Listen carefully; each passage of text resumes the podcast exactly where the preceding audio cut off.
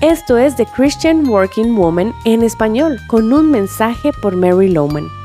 Todos hemos atravesado muchos y qué pasaría si, durante los últimos meses, ¿verdad? Enfrentarnos a una pandemia global causa que uno imagine una cantidad de suposiciones que ha causado que el temor tome el control de nuestro país y del mundo. Ahora enfrentamos las consecuencias de lo que el temor puede lograr. Saca de las personas lo peor, causa que las autoridades fijen más restricciones, pues temen de lo que pueda suceder. Me pregunto si te has enredado en las suposiciones que causa el temor.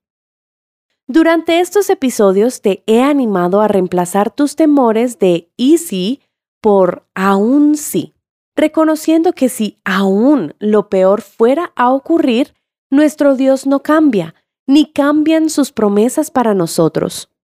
En el libro de Habacuc encontramos una cantidad de supuestos de los israelitas. Su estilo de vida estaba bajo amenaza, pero escuchemos lo que les dijo el profeta Habacuc. Al oírlo se estremecieron mis entrañas. A su voz me temblaron los labios. La carcoma me caló en los huesos y se me aflojaron las piernas.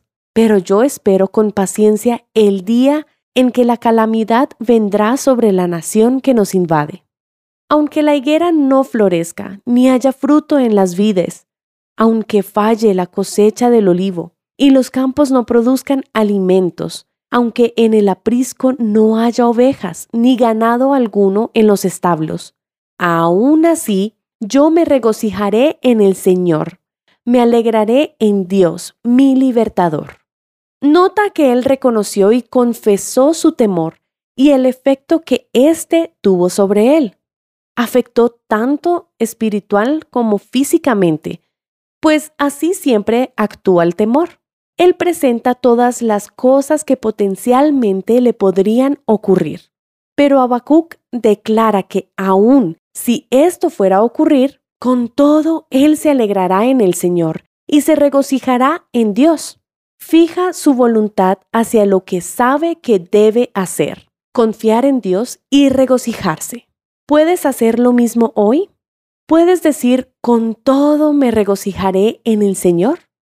Aun si no tienes respuestas a tus oraciones o tus sueños todavía no se han hecho realidad, regocíjate hoy, porque el gozo del Señor es tu fortaleza. Recuerda, aunque tu y si se hace realidad, Dios no cambia. Él te verá al otro lado.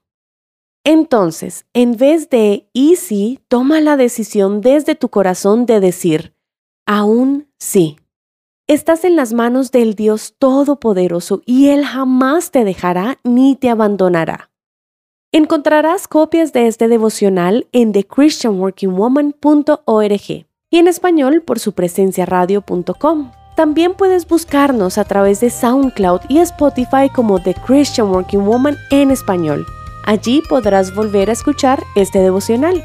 Gracias por escucharnos. Les habló Annie Sánchez.